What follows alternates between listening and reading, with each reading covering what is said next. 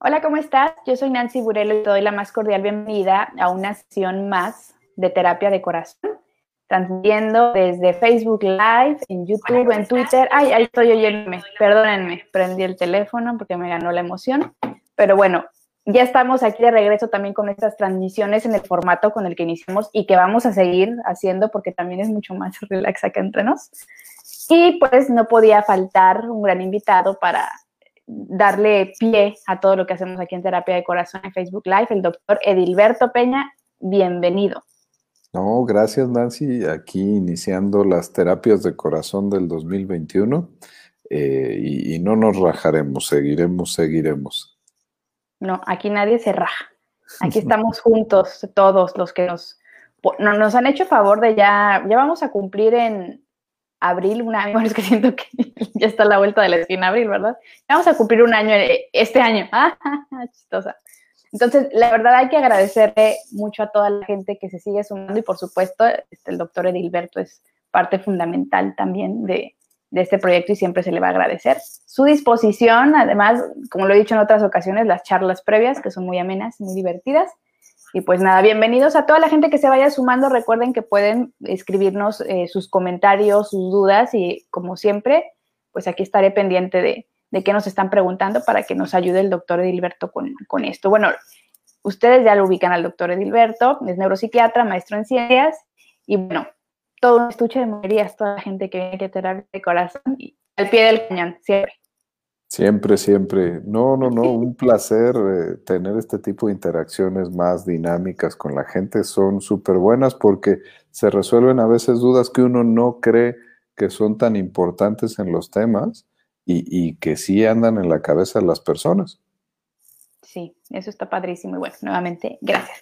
Pero bueno, el tema de hoy es eh, depresión de fin de año, de inicio de año, pues ahí lo, lo juntamos en un solo tema y bueno, dadas las circunstancias, dado el contexto en el que estamos ahorita, todo lo que hemos venido trabajando en conjunto, ustedes con nosotros aquí en Terapia de Corazón, temas de ansiedad, de depresión, etcétera, pero ahora con la pandemia, con el COVID, con esto que parece ser interminable y que nos está, nos sigue pegando, inclusive creo que hasta un poquito más porque ya estamos muchos, un poco hartos, ¿verdad? De, de ciertos protocolos. Digo, a lo mejor ya estamos adaptándonos a, a esta nueva forma de, pues de vivir en, este, en este contexto de COVID-19, pero no deja de ser angustiante, frustrante y bueno, seguimos arrastrando duelos, todo este tema de pérdidas, no solamente de la salud, sino pérdidas pues, humanas, pero pérdida del trabajo, de la estabilidad y bueno, vamos a platicar largo y tendido con el doctor Edilberto y yo ya no voy a hablar tanto pues porque el que le sabe aquí es él. Entonces, ¿con qué empezamos? Pues es que mira, la ensalada está muy buena porque hay depresión por el cansancio del año extraordinario, hay depresión de fin de año, depresión navideña, hay depresión estacional, que también no olvidemos que esto coincide con el invierno, que tiene un tema para hablar. Y hay depresión posvacacional y de inicio de año, y hasta ya pasamos, que no sé si por ahí lo viste en redes, el lunes pasado fue el Blue Monday, que es el día más triste del año. Entonces, para hablar de depresión es de los mejores momentos del año porque tenemos de todo. Entonces, tenemos, te digo, cuatro o cinco términos para trabajar que podemos empezar por el que tú quieras. Venga, pues a ver, vamos con el Blue Monday. ¿De dónde viene toda esta parte de que es el día más triste del año? ¿Por qué? E, e, es simpático cuando uno se pone a ver porque la realidad es que no tiene una traducción clínica.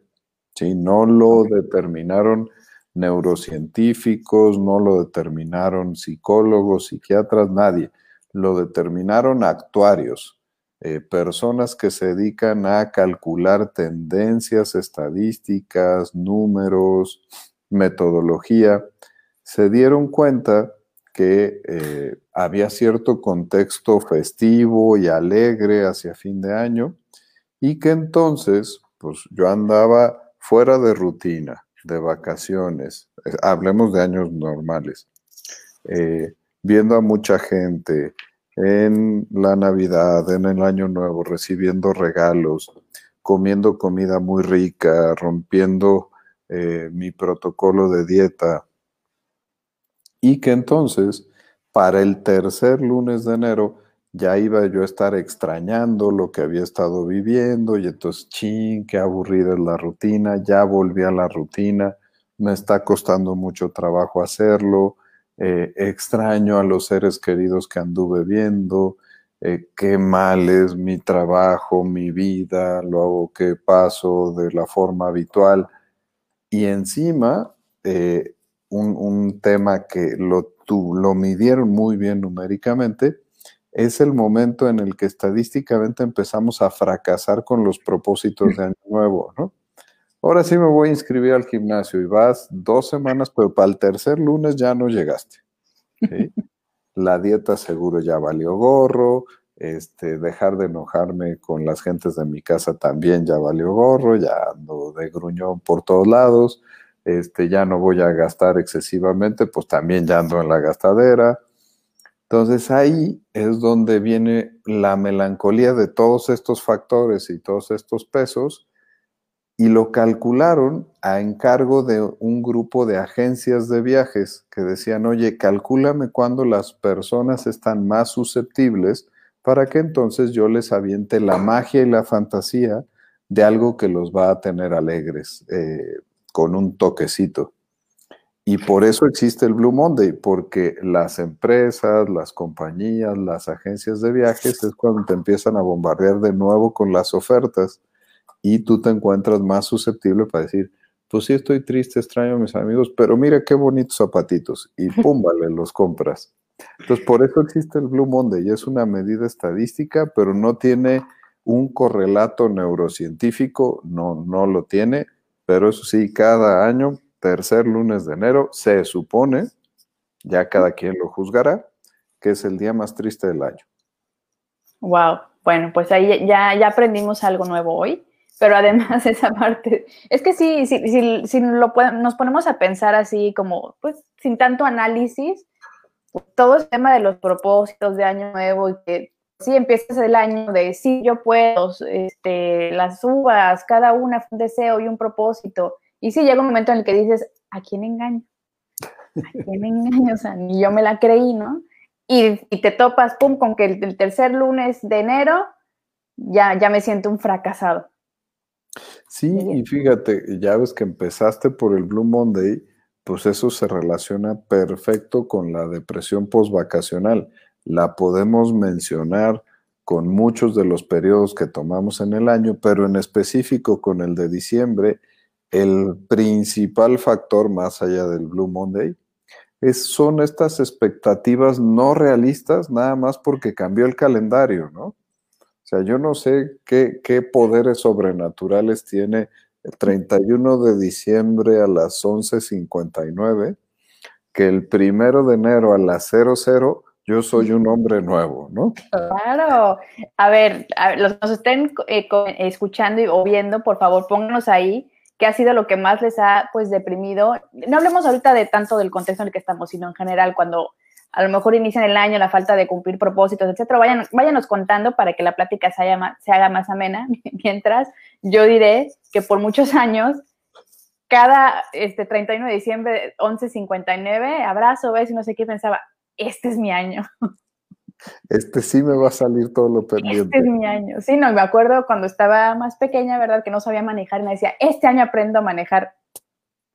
Este año se aprendo, se me quita el miedo. Ese fue mi, mi asunto. Pero bueno, imagino que muchos de los que nos están viendo, Mike Moreno es de Cancún, Balvis, eh, Berito, Jesús Treviño desde Coahuila, Perla desde Sonora, Perla Ata, muchos saludos, Berta Gorru también, Salma Luna, Ana Chávez, por supuesto Lina Sánchez, que es súper este, fan de terapia de corazón y ya, ya la anoté su asistencia el día de hoy. Gracias por estar con nosotros. Coméntenos también qué opinan de este tema y qué es lo que les está doliendo también a ustedes ahorita, por qué no, y lo compartimos y nos damos abrazos grupales virtuales por el momento, ¿no? Para que nos sintamos un poquito más, más relajados. Pero a ver, entonces sigamos. Ya hablamos de el Blue Monday, de dónde viene de todo esto, la depresión que es postvacacional también y que se incrementa un poquito el tema en diciembre por todo lo que conlleva, ¿no? Lo, lo, que connota de que, no, este, vamos a extrañar a los familiares que a lo mejor solo vemos una vez al año, que hacemos el recuento de los daños, ahora sí, que no hice este año y que ahora sí voy a hacer, hoy voy a cambiar, como diría Lupita D'Alessio, de un minuto a otro sin haber hecho nada previamente, ¿verdad? Ningún trabajo, como por arte de magia. ¿Qué más podemos comentar? Eh, ¿Qué tenemos que hacer? Porque justamente la vacuna es lo verdaderamente interesante para la depresión postvacacional. Porque si sí voy a querer hacer algunos cambios, puede ser que represente una fecha significativa pero tengo que ser muy prudente en que esos cambios no son varita mágica, son procesos y que los procesos los tengo que conseguir fijándome pequeñas metas que sean muy logrables, que me retribuyan un placer y una satisfacción y que yo pueda invertir ese placer y esa satisfacción en el siguiente escalón del proceso. Si yo quiero ponerme fit y entonces así lo voy a hacer, pues mi proceso tiene que empezar por ir dos a tres semanas, dos a tres días a la semana al gimnasio.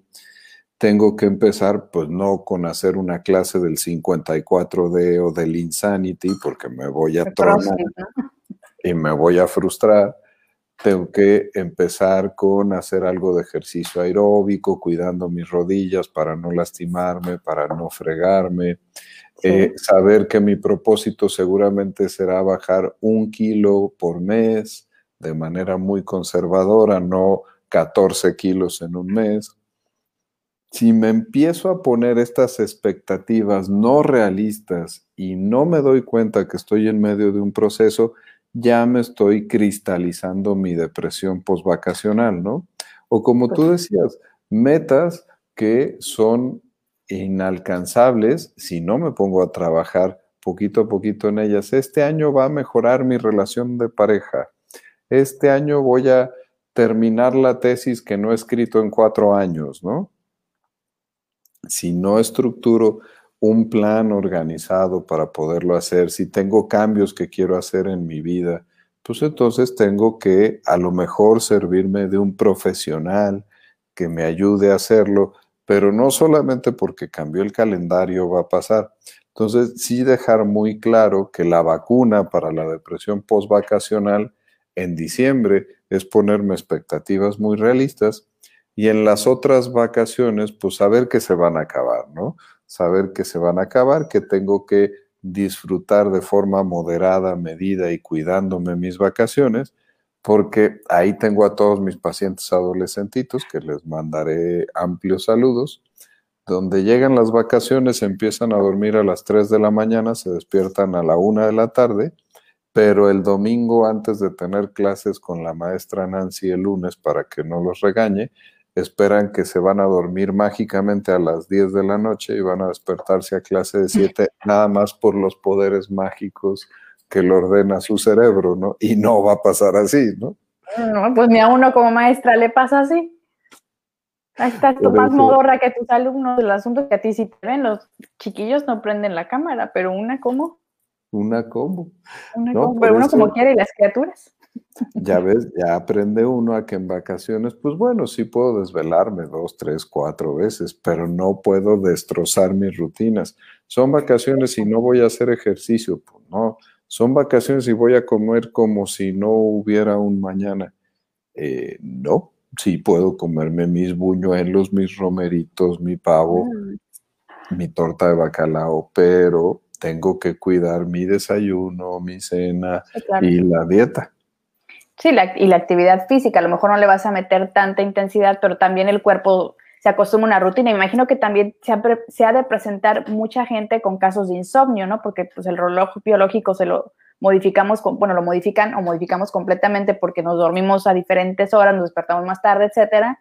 Y al querer también retomar la rutina, no sé, tú me dirás, también ese tema de insomnio, pues, este puede exponenciar, ¿no? El tema de, de la depresión.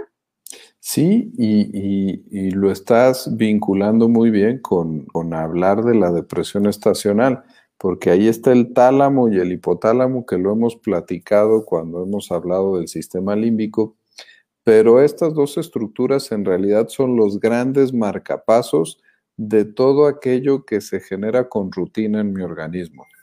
Sueño, vigilia, apetito, saciedad, instinto sexual, control de impulsos, estabilidad del estado de ánimo. Todas esas situaciones tienen ciclos en mi vida. Es muy notorio y el más básico es el del sueño y la vigilia. Si yo a este marcapasos, pensemos que es como un marcapasos del corazón o un reloj, lo saco de ritmo, pues no se va a poner mágicamente en ritmo, ¿no? Necesito coordinarlo de nuevo. Es por eso que tengo que cuidar en cierta medida mi, higiene del sueño, en cierta medida mi dieta, en cierta medida mi actividad física, porque no funciona ni el 100 ni el 0. E, eso es uno de los factores que es de los básicos en la depresión estacional. No somos Noruega, Dinamarca, Finlandia, Alaska, donde en invierno tenemos días de cinco horas, ¿no? No, no somos eso, estamos más cerca del Ecuador.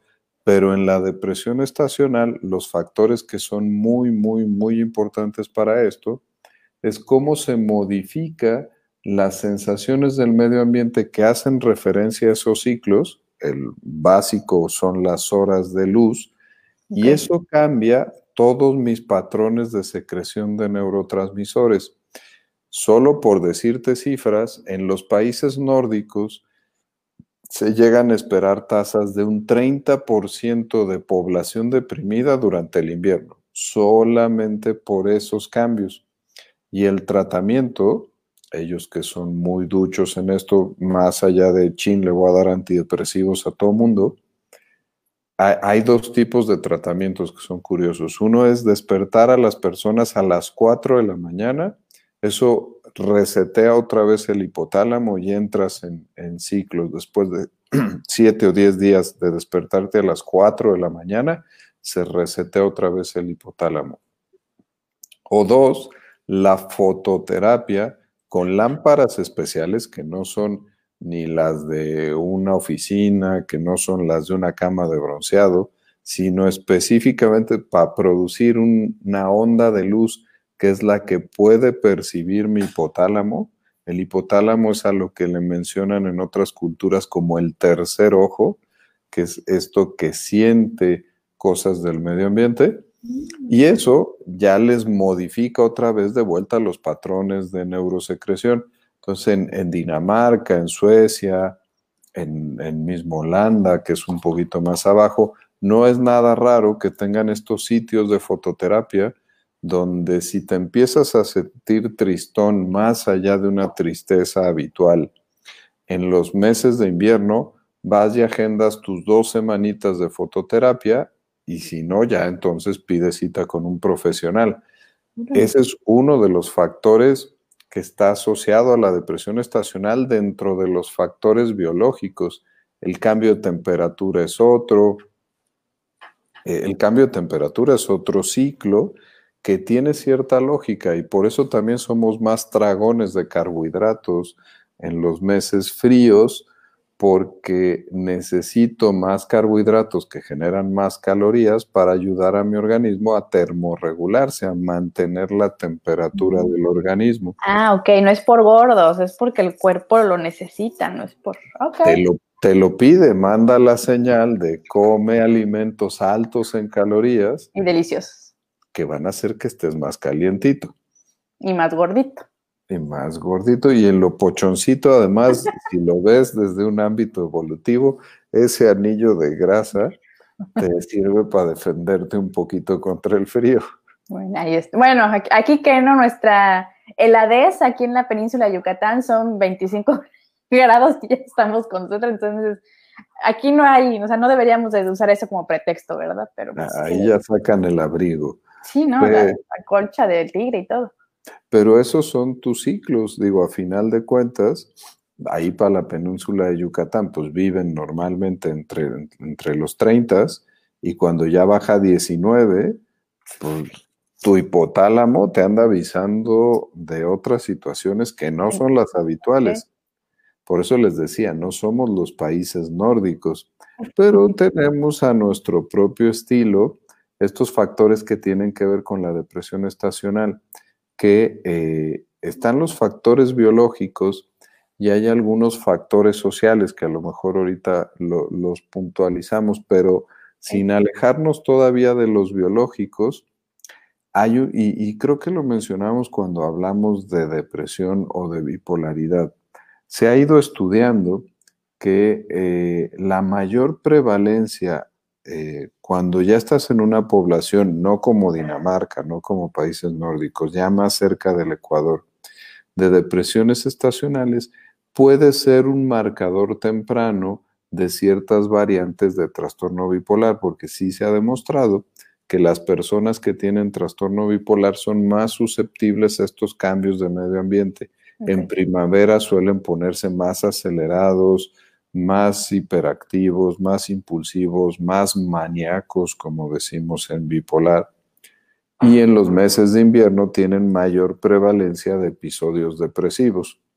Es por esto que cuando ya veo en un paciente que tengo su expediente y lo reviso y veo que cada diciembre, cada noviembre está teniendo eventos depresivos, empiezo a sospechar que es portador de depresión estacional y a esos les ponemos ciertos medicamentos ya aprobados que son estabilizadores y algunos cambios de medicinas que hacemos desde octubre para que no tengan episodios de depresión estacional.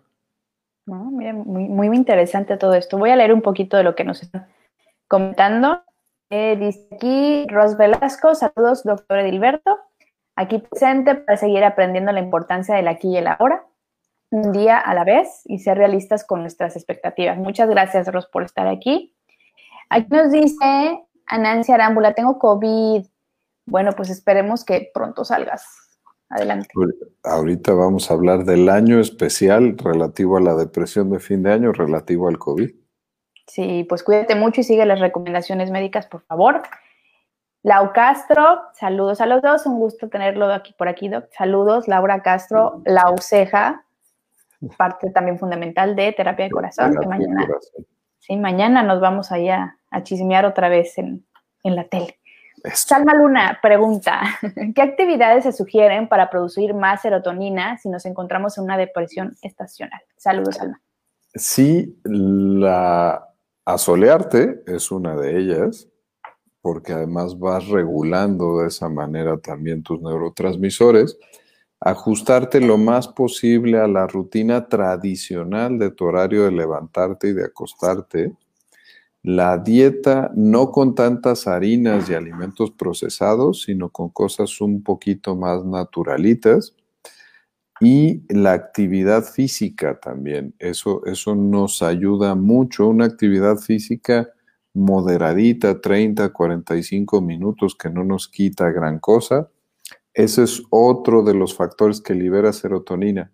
Hay ciertos factores de la dieta que liberan, que le meten a mi organismo más precursores para serotonina. Las habas, los garbanzos, las lentejas, el plátano, el jitomate, este, son alimentos que son ricos en triptófano, que es el aminoácido esencial del cual nuestro organismo produce serotonina. Entonces también, también una alimentación, no podemos decir que comiendo habas me voy a quitar una depresión, pero es otro factorcito que también va ayudando. Entonces, el, el, mensaje es tratar de hacer cosas muy saludables. Todo eso va a retribuir en mejor serotonina. Ok, digo, cada cosa que hagamos le suma, ¿no? No es nada más uno que, que nos va a sacar. Dice Elsie Acevedo, saludos, dice buen tema, gracias Elsie. Y Claudia Fuerte, saludos desde DC, feliz 2021. Yo sigo poniendo en mis apuntes 2020. Es más, hoy en clase dije, bueno, hoy es enero del 2020 y todos, no, mis, es 2021 yo. Bueno, pero a Claudia no le falla porque allá están locos de contentos porque ya fue cambio de gobierno y entonces hoy andan, creo que siete y media empezaba el show con Tom Hanks para, para todavía divertirse más el día de hoy. Bueno, qué, envidia de la buena. no le muevas, no le muevas, no le muevas. Sí, no, no, no dije nada, de que qué envidia que se le están pasando tan bien. Con cubrebocas, Claudia. Medidas, por favor.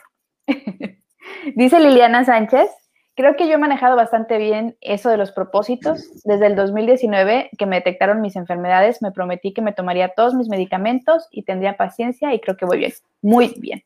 Eso es todo, Liliana. Felicidades. Sí, pues si eres un portador de enfermedades crónicas, si yo tengo diabetes y quiero tener 80 de glucosa todo el tiempo, pues necesito empezar por enfocarme ciertos objetivos en mi alimentación, en mi actividad física, en mi control, en mis medicinas, y lo voy a ir logrando con el tiempo, que es a lo que se refiere Liliana, ir sumando todos los factores para que yo funcione bien. Exactamente, y de eso nunca vamos a arrepentir. Y yo soy un caso este, también eh, en el que les puedo decir que todo lo que he trabajado este año, incluyendo ya de unos meses para acá medicamentos, me ha ayudado a, a estar más tranquila, a, ver las cosas de una manera mucho más, este, o mucho menos catastrófica más bien. Y la verdad es que muy agradecida con todo lo que he aprendido este, este año tan caótico. Dice por aquí, Lore, felicidades, doctor Edilberto, uno de los mejores psiquiatras, concuerdo, de México. Saludos, Lorena de Lima, y siempre gracias. Ah, saludos a Lore, eh, feliz año y que empecemos mejor que el anterior. Correcto, buena vibra a todo. Y por aquí dice Jesús Treviño, doctor, ¿puede afectar la alimentación de invierno a las de verano? ¿Esto puede traer una depresión? Eh, yo creo que a lo que se refiere Jesús es qué tanto puede tener que ver si modifico mi alimentación en diferentes momentos del año. Eh, no como el único factor, pero como lo mencionábamos, cuando las cosas suman para sentirte mejor, también empiezas a sumar para sentirte peor incremento en mis consumos de alcohol, una cosa desmedida en, estimulantes como la cafeína, si como muchos más harinas de alimentos procesados y carbohidratos de cadena compleja que cuesta mucho trabajo incluso desdoblarlos para mi organismo, todo eso empieza a gastar recursos que tendría que estar utilizando mi cerebro para otras funciones. Entonces sí, si no cuido mi alimentación y es diferente en el verano que en invierno, puede afectar a que yo no me sienta bien. Claro, es que creo que también a lo que no estamos acostumbrados, y es lo que creo que también me ha dejado de aprendizaje este año, es que no estamos acostumbrados a tener buenos hábitos alimenticios en general.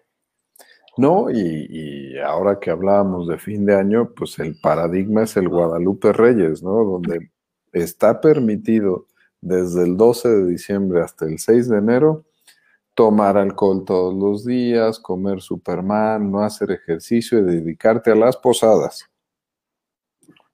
Que se supone que no hubo este año, ¿verdad? De quienes lo toman al revés, ¿no? No es el Guadalupe Reyes, sino el Reyes Guadalupe empiezan y todo el año están mal. No, no, no. Hay que, hay que darle también, ya fuera de broma, el valor a la alimentación, lo que hace por nuestro organismo más allá de, quiero bajar de peso o estar más esbelto. La verdad es que influyen mucho en el estado de ánimo, en la salud en general. Y bueno, estar más conscientes. Por eso no te vas a echar tu donita rica como la que comí hoy, ¿verdad? Pero haces ejercicio, bueno, lo que puedes. Y poquito a poquito también hay que irnos tratando de, empapar de cosas más saludables. Y aquí lo hemos dicho, eh, como eh, un, un adecuado patrón alimenticio te va a ayudar con muchas cosas, factores cardiovasculares, tu velocidad de producción de neurotransmisores, menos inflamación generalizada, menos inflamación en sistema nervioso.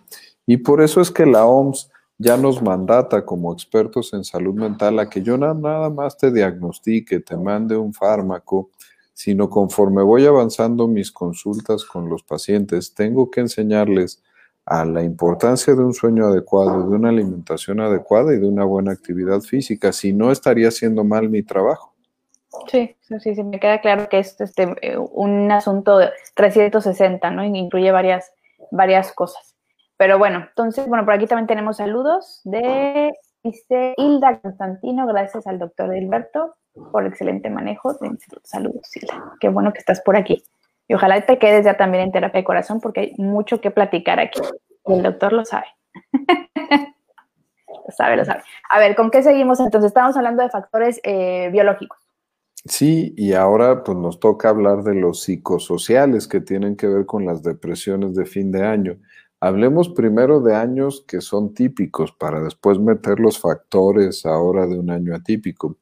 De los factores típicos, eh, el fin de año significa, al revés que lo mencionábamos con los propósitos, chin, otra vez no terminé la tesis, otra vez sigo con problemas en mi matrimonio, otra vez no mejoré la relación con mis hijos, otra vez no bajé de peso. Entonces ya es como el cumplimiento franco de que fracasé en mis propósitos de ese año. Ese es un primer factor de los psicosociales. Un factor que es súper pesado son el estar recordando a los ausentes. Es un momento de mucha introspección y entonces es la tercera Navidad, ustedes lo verán en Facebook, que es bastante frecuente, Fotito, papá, es la tercera Navidad que he tenido sin ti, lo cual cada día me pone más triste. Y convierten a las fiestas de fin de año, donde tradicionalmente debería haber alegría, en un momento de un extrañamiento, de una nostalgia constante, persistente, de una tristeza, donde pues, lo malo es que no tengo una manera de solucionarla, ¿no? No voy a, eh, este constructo irreal de voy a superar un duelo el día que se me olvide la persona a la cual perdí, pues ya nos dimos cuenta que no es un tema realista. El olvido no es la superación de un duelo.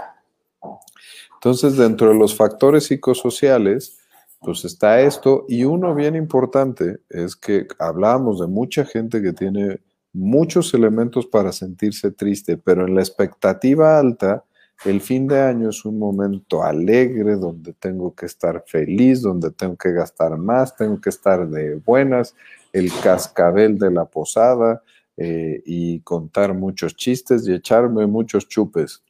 La expectativa es que yo esté con una sonrisa de oreja a oreja y si no me siento así, es otro contenido más de frustración que me va a dejar pasmado y no me va a dejar disfrutar de las cosas y me va a llevar a una depresión estacional. Entonces, igual que como mencionábamos, expectativas realistas al principio del año, igual nos tenemos que ir acostumbrando a poner expectativas realistas. Si yo no es mi mejor año, no ando muy de buenas, estoy apachurradón, ando enfermo, pues probablemente sería mejor ser eh, muy asertivo en mi comunicación y aislarme un poquito, no contestar tantos mensajes, evitar algunas invitaciones, no exponerme.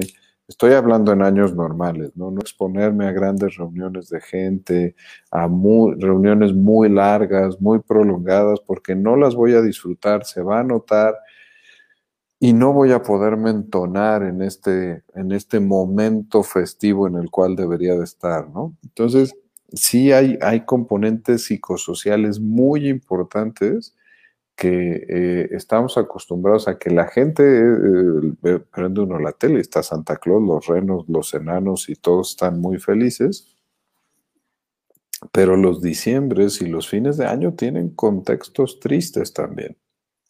Sí, ahorita de lo que estás comentando, rescato, por ejemplo, el tema de normalizar el hecho de que alguien no quiera festejar algo y el, aceptar, me siento mal, no estoy de ánimo, tengo por qué estar este, fingiendo que quiero estar donde no quiero estar, quiero mi espacio, mi tiempo, sin que nos sintamos este, culpables o señalados, etcétera. Entonces, también creo que esa parte de, de de ser juzgados o de ser etiquetados como el Grinch, como el malacopa, el que arruina la Navidad, etcétera, también está mal. Digo, somos seres humanos y nos a levantar de malas y decir, no quiero ver a nadie.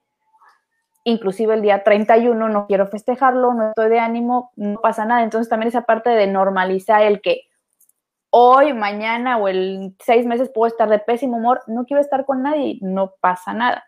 Y también creo que otra cosa que rescataría de lo que acabas de comentar es eh, el tema de los duelos que no, que no trabajamos.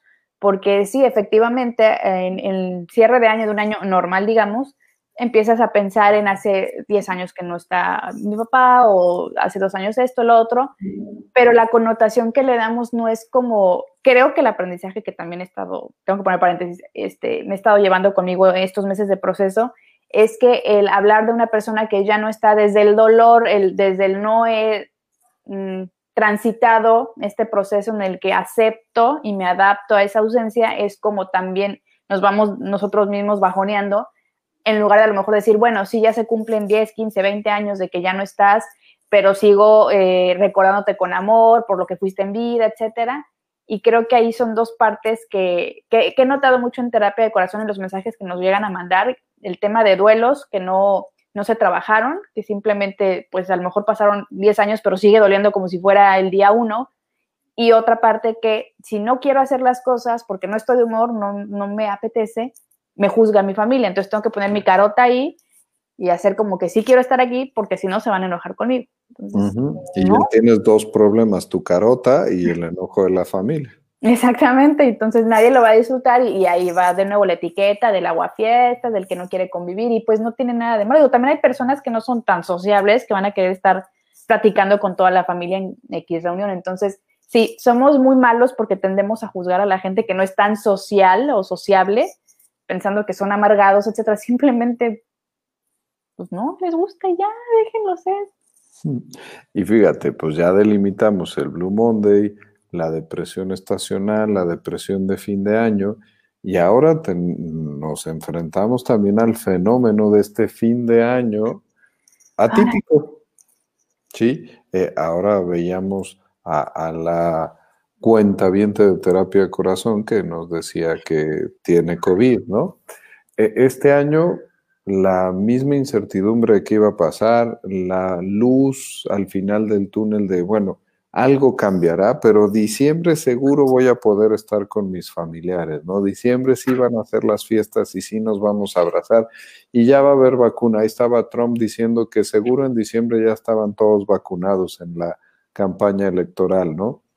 Eh, pues se, sembraron expectativas que no eran realistas eh, y entonces empezaron a caerse todas estas frustraciones eh, lo que ya sabíamos los médicos, los epidemiólogos, que diciembre e invierno tenía el contenido de un seguro rebrote y mayores complicaciones, ¿no? No nada más por el aspecto social donde la gente iba a entender o no entender, verse o respetar el confinamiento, sino el simple hecho de que las condiciones ambientales iban a favorecer mejores transmisiones del virus y cuadros un poquito más graves entonces, a sabiendas de eso, pues nos íbamos a enfrentar este tipo de cuadros, enfermedades, tragedias, otra vez saturación de, de, hospitales y lo que terminamos de ver donde ya para mediados de diciembre pues otra vez nos andaban colocando en los semáforos rojos y en los confinamientos de nuevo en el momento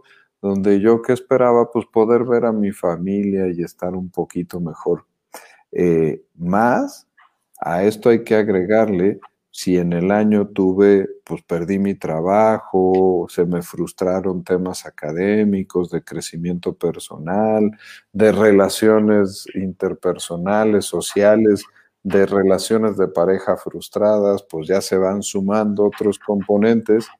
Y la cereza del pastel de todos estos meses terminó de ser los duelos atípicos porque ahora e, este, este lunes, antier, publiqué una, una columna acerca de eso, de cómo están siendo los duelos atípicos ahora, ¿no? Cómo este, yo estoy en mi casa, pero me habla mi familiar en edad de riesgo y me dice que tiene síntomas de una infección de vías respiratorias y entonces ya me pongo nervioso, como al día o a los dos días ya le llevo un oxímetro para ver cómo está, veo que no está bien, ya lo convenzo de que se, o le consigo que le vayan a hacer una prueba, va avanzando, la incertidumbre de qué va a salir, salió la prueba mal, chino, ahora que sigue, sigue mal, déjale consigo un doctor que vaya, una videoconsulta, híjole, una tomografía, entonces le tengo que hacer la tomografía, salió mal, ya está peor, lo tengo que poner con oxígeno, no funcionó en 48 horas, pero todo lo estoy manejando a distancia, ¿no? Eh, hay que mandarlo al hospital. Ya conseguí con milagros una cama en el hospital y a la entrada al hospital pues le digo que te vaya muy bien y a lo mejor nos vamos a comunicar por el celular si bien nos va y si no, no nos comunicaremos.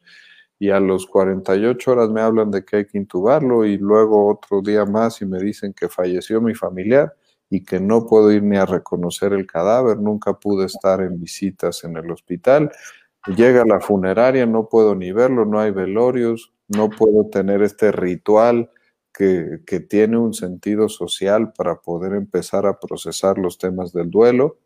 No puedo tener este ritual, ni mis novenarios, ni los momentos en los que convivimos y hablamos del que falleció y lo bueno que era y sus cualidades y hasta nos echamos café con piquete y contamos chistes. Y ya me quedé sin el, sin el inicio de este proceso de duelo, un duelo atorado, frustrado y, que estamos empezando a ver que esto está generando estos duelos atípicos que se van a empezar a complicar y van a ser motivo de empezar a ver eh, trastornos de estrés postraumático, trastornos de ansiedad en algunos meses, porque estos pacientes con duelos que no están procesándose adecuadamente, por ahí nos van a explotar ahora. Entonces, este fin de año, además, Pamalas tuvo todo este contexto alrededor de la pandemia que nos hizo hacer pues depresiones de fin de año mucho más significativas que las que teníamos en un año común.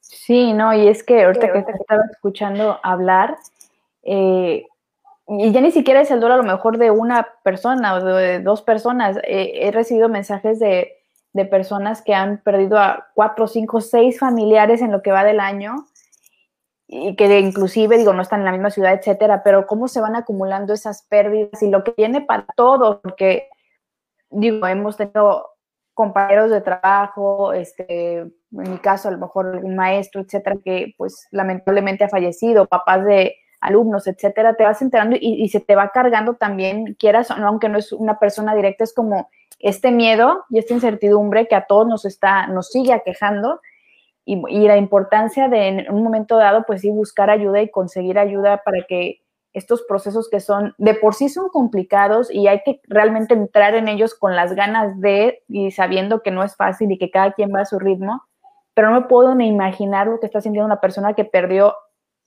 a más de un familiar y bajo esas circunstancias y, la, y también imagino que has de ver pacientes a lo mejor que tienen mucho ese sentimiento de culpabilidad de que no me pude despedir, lo vi entrar al hospital y ya no lo pude volver a ver, o inclusive el decir, yo por mi culpa se contagió, ¿no? También debe estar todo este tema y parece que hay gente que todavía cree que el COVID es un invento, ¿verdad? Es un mecanismo muy primitivo de, de defensa.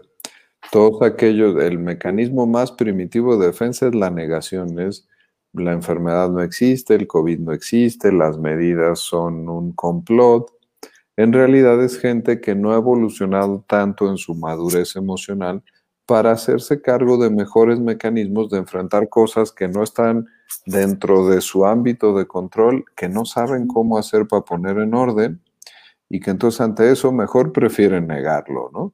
Eh, eh, son mecanismos muy, muy rudimentarios y cuando eso nos pasa, pues nos damos cuenta que son personas que necesitan mucho más ayuda en dado caso de que la soliciten, porque muchas veces pues ni la solicitan. Pero sí, tú, tú lo mencionabas muy bien, hay muchos factores ya ahorita que se están complicando y con todo esto que ahora le dicen segunda oleada de, de contagios, pero la realidad es que pues siempre estuvimos en un nivel importante de contagios y ahora más bien es el cansancio, el hartazgo, y las tragedias que ya tocaron a todos, a lo mejor en, abril, en mayo, pues oí de alguien que le falleció un familiar, pero ahorita ya a todos estadísticamente nos tocaron tragedias cercanas e incluso, fíjense, me ha estado pasando con profesionales de la salud o de la salud mental, donde ahorita no están en capacidad de trabajar, ¿no? Y vienen a consulta porque pues te estoy escuchando de lo mal que te sientes, de las cosas que te han pasado, pero me resuenan a mí porque pues a mí también se me murió mi abuelita, me bajaron los ingresos, mi hijo se deprimió porque no pudo jalar en las clases en línea y esa resonancia pues no me deja tener mi mejor capacidad para poder ser un buen factor de atención para ti. Eh, ahorita andamos viendo también ese tipo de cosas. Uy, sí. Sí, la verdad es que no ha sido fácil, pero creo que también es importante ser conscientes de que no tenemos control de esto, que es necesario ser un poquito quizá más abiertos a buscar ayuda, a buscar la forma de por lo menos emocionalmente y en nuestra salud mental estar pues lo mejor posible porque no vienen cosas fáciles en ningún aspecto, ni en el económico, ni en el político, ni en el familiar, ni en el de la salud, obviamente. Entonces, perdón por el escándalo, pero bueno, creo que hay unos motociclistas por ahí. Eso sucede ellos, sí andan, ellos andan más festivos que nosotros. Exactamente, andan muy temerarios por la calle. Pero bueno, el asunto es que... y sabes, ni siquiera con la vacuna, porque mucha gente, bueno, los mercados, las bolsas de valores, el día que se anunciaron ya los programas de vacunación o que fulanita farmacéutica ya tenía una, ¡pum! Seis puntos arriba, ocho puntos arriba. Y, la gente reaccionaba de esa manera y hay personas que creían que si ya salía la vacuna aprobada, pues quería decir que mañana ya todos íbamos a estar pensando que hubiera vacunas para todos en esta cosa fantasiosa de que se iban a producir mágicamente, este, cuando eh, el paso de que todos tengamos la misma inmunidad al mismo tiempo va a tardar meses y años. Los protocolos de cuidado y el funcionamiento habitual al que estábamos acostumbrados, eso va a tardar mucho tiempo todavía. Entonces ahora eh, la gente va entendiendo que aunque vaya a haber o haya ya vacunas, eh, nos falta un rato todavía. Sí, nos falta un muy buen rato. Y sí, eh, eso que estás diciendo es súper cierto. La gente o mucha gente pensó que, bueno, ya hay vacunas, ya vámonos a celebrar. Yo creo que también por eso el tema que platicábamos al principio de la transmisión de que creen, o, muchos creíamos que mágicamente de 31 de diciembre, 11.59 a 1 de enero, ya, ya no hay COVID, ya no hay este, enfermedades, ya todo está bien, ya voy a aprender a manejar por arte de magia, voy a bajar los 20 kilos que tengo extras, etcétera. Y pues la realidad es otra. Y en este contexto en el que estamos, COVID-19, que va a seguir un, un, buen rato, creo que ya lo hemos dicho en otras transmisiones, ¿no? que lo que viene o lo que ya se está presentando en tema de salud mental es algo de lo que también tenemos que estar muy eh, alertas, no preocupados, pero sí de poner atención a nuestro entorno más cercano, de ver cómo están nuestros amigos, familiares, etcétera, y ser un poquito más, repito, conscientes, ¿no? De, la importancia de, la salud mental y de estar más abiertos, repito, a esos temas. No, y si, si ya dejo el, afán solemne y me pongo en las partes buenas, algo que, que hemos empezado a poner bien clarito es que ahora sí ya no hay marcha para atrás. O sea, el lugar preponderante que ocupa la salud mental Ahora sí ya nadie nos lo va a quitar. O sea, si antes era nosotros que estábamos en el frente de batalla contra el estigma de la salud mental y no nos pelaban mucho, ahora sí nos pelan.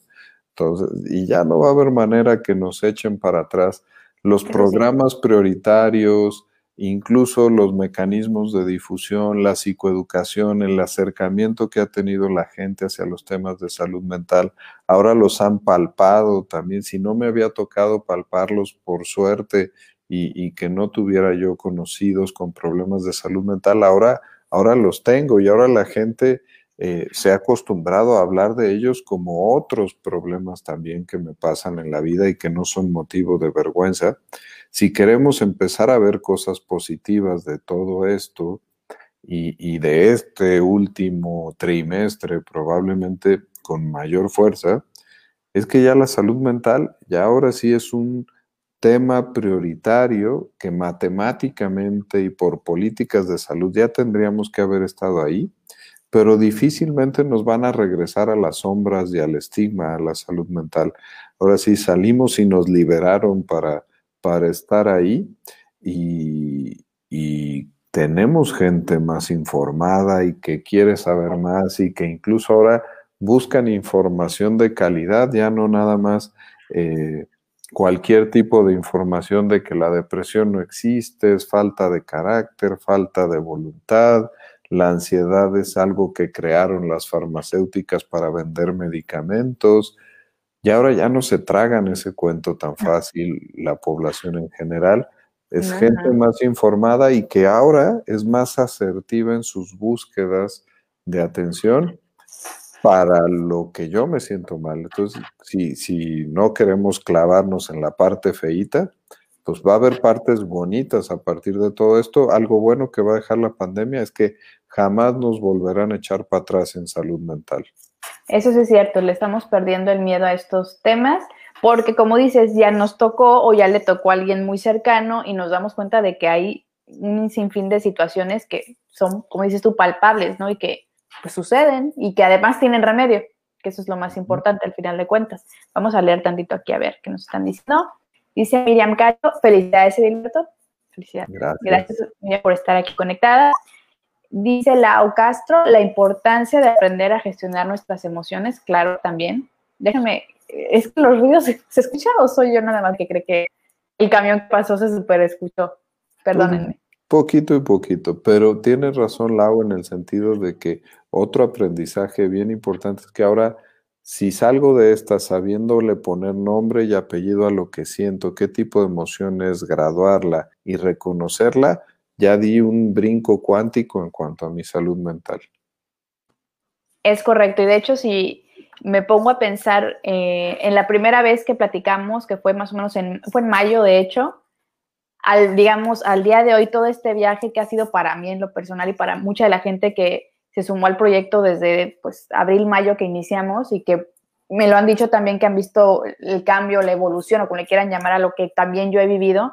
La verdad es que es un universo completamente diferente lo que pienso hoy por hoy sobre salud mental a cómo pensaba hace menos de un año. Estamos hablando de abril, mayo.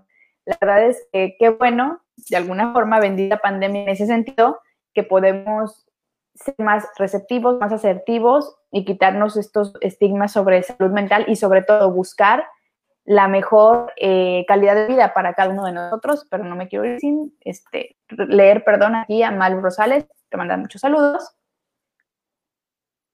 Y dice por aquí mi prima Patsy. Patsy fue la que le llevó el, detallito a, su oficina hace unos meses, mi prima Patsy. Ah, gracias, es mi taza de favorita del café. Eso es todo. Gracias por estar aquí, Patsy. Nada me perdida, pero luego hablamos de eso. Dice Tony Murillo, qué cosa más guapa estoy viendo aquí. ¿Podría decir, doctor, en qué columna eh, se publicó lo que mencionó yo la vi, la voy a compartir en la de corazón también, pero adelante. yo, escribo dos columnas de forma semanal, una en los diarios La Crónica de hoy, en los diferentes lugares del país, y en el portal de Jordi Rosado para ayuda generalizado que se llama Ideas que Ayudan, que salen los dos entre lunes y martes. Ambas las reproducimos en las redes de Cisne. Entonces, si nos siguen en Cisne, ahí van a tener también acceso o directamente en las fuentes, que es la crónica y, e ideas que ayudan. Muy bien, muy bien preguntado, Tony Murillo. y de todos modos, en terapia de corazón lo vamos a estar compartiendo para que, bueno, hemos compartido, pero no recuerdo si compartí ese en particular, pero bueno, lo, compartimos, no pasa nada. Dice eh, Lourdes Díaz, Hola, gracias por hablar de depresión. ¿Qué se puede hacer para salir de un estado de ánimo bajón que aún no es depresión? De hecho, perdón, este, Salma Luna, ahorita leo tu mensaje porque lo perdí por un segundo, pero ya lo encontré. Y bueno, esta pregunta de Lourdes. Eh, el estado de ánimo bajón con rutinas de estilo de vida es una de las mejores medicinas, si lo habíamos dicho.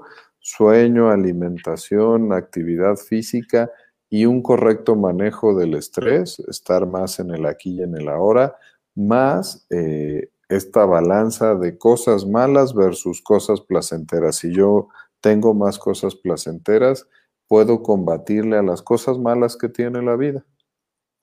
Creo que va un poquito de la mano con lo que está preguntando Perla. ¿Cómo saber la diferencia entre alguna nostalgia pasajera, por decir, o algo, eh, síntomas que indiquen que se está entrando en una depresión? el horizonte de la funcionalidad. Si yo puedo seguir haciendo mis cosas y cumplir con mis obligaciones, a lo mejor solo es pasajero y no es depresión. Si ya no funciono en el ámbito social, familiar, de pareja, académico, laboral, tengo que pedir ayuda. Muy bien, y ahora sí, ya encontré el de Salma. Dice, ¿cuándo podemos saber cuando la depresión o el estado depresivo ya requiere tratamiento psiquiátrico? Es decir, ¿a partir de qué tiempo en ese estado y bajo qué síntomas ya se tiene que asistir a terapia. si ya se asiste a terapia. La, la, verdad es que siempre deberíamos de poder libremente acudir a un psiquiatra, ¿sí? No tendríamos que tener unos síntomas muy graves. Sí, en cuanto a depresión y ansiedad, los criterios son bien claros que si mi intensidad de síntomas es de leve a moderada, la farmacoterapia y la psicoterapia tienen buenos niveles de efectividad cada uno y mejor si las uso combinadas las dos. Pero ya de moderado para arriba es obligatorio el tratamiento farmacológico más lo que se vaya necesitando, que aquí hemos delimitado que el tratamiento no solamente es mandar una pastilla. Pero como en cualquier ámbito de la medicina, pues es como si yo dijera, chin, este, cuando mis problemas de dieta y gastrointestinales son meritorios de ir a un gastroenterólogo o nada más un nutriólogo y un consejero de dieta. Pues no, puedo empezar yendo al gastroenterólogo, que si seguramente es algo leve que me va a resultar con un cambio de alimentación y probióticos, pues me va a mandar al nutriólogo. Así nosotros en psiquiatría, ¿no? Puedes ir a hacer una evaluación con el psiquiatra que si es un caso que te vas a ver beneficiado de un trabajo en psicoterapia y no tanto de un fármaco, te mandaré seguro con el psicoterapeuta y muy probablemente con la variante de psicoterapia que mejor te va a funcionar. Ok.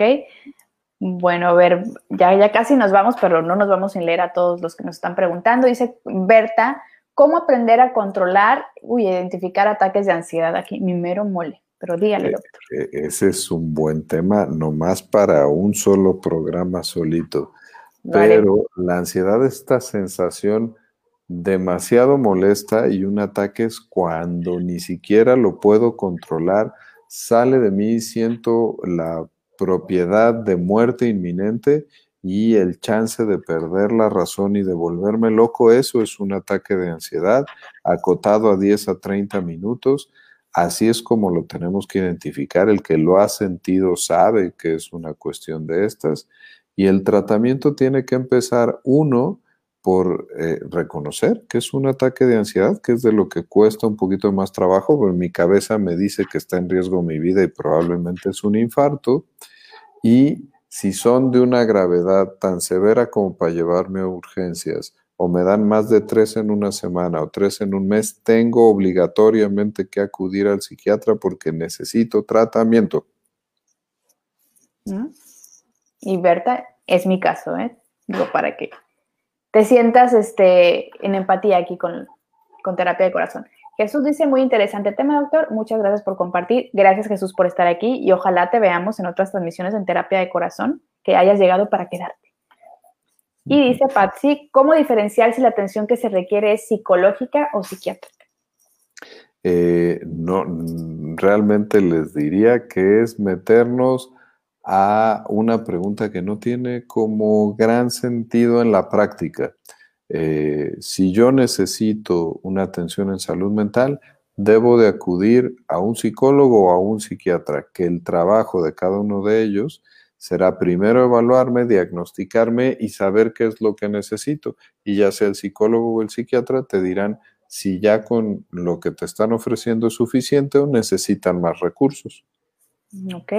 Sí, por ejemplo, eh, en mi situación yo empecé con terapia psicológica y llegó un punto en el que en conjunto dijimos lo mejor es dar el siguiente paso, que es eh, pues visitar a un psiquiatra, bueno, videollamada, con un psiquiatra y ya empezamos con el tema de medicamentos y la verdad, no me voy a cansar de decirlo, la verdad es que sí, sí funciona. Y funciona muy bien. ¿Qué, qué, dónde era ese eslogan? La sección amarilla, ¿no? La sección amarilla. Uy, no. Bueno, me imagino que la gente que está aquí conectada sí ubica, porque ahorita no estoy en clase con universitarios, entonces aquí sí creo que nos identificamos. Pero bueno, ya para ir cerrando eh, la transmisión, Alberto, de verdad, de verdad, mil, mil gracias por, por seguir aquí al pie del cañón con terapia de corazón, pues por todo lo que aportas a, ya no solamente a este proyecto, sino a todo lo que haces, por la ayuda que, que, desde tu trinchera eh, le das a la gente, y no únicamente a tus pacientes, sino esta parte, como dices tú, de psicoinformar, de asistir a, pues a prácticamente a donde te inviten a hablar de temas de salud mental, por la paciencia también para explicarnos los, los términos, porque de repente yo también quiero ser un poquito distraída, ¿verdad?, en mis comentarios, pero gracias por la paciencia. Gracias por contestar las preguntas y pues esta es tu casa, como ya lo, te lo he dicho en cada una de las transmisiones, pues esperemos tenerte por aquí pronto. Gracias y nos iremos agendando y va a ser otro año de terapias de corazón, seguro. Segurísimo. Y bueno, antes de irnos, Lili Ciérega dice, uno le tiene tanto miedo al tratamiento y cuando lo haces te cambia la vida y dices, ¿por qué no lo hice antes? Efectivamente, Lili, eso me pasó. Y bueno, aquí estamos. Sí, y, y Lili es un ejemplo también muy bueno de eso. Eso, Lili, chócalas desde donde estés. Ah, bueno, dice Mike, Mike, mira, te me apareciste aquí de la nada. Saludos, Mike. Ya deja de molestar a mi Tony, por favor.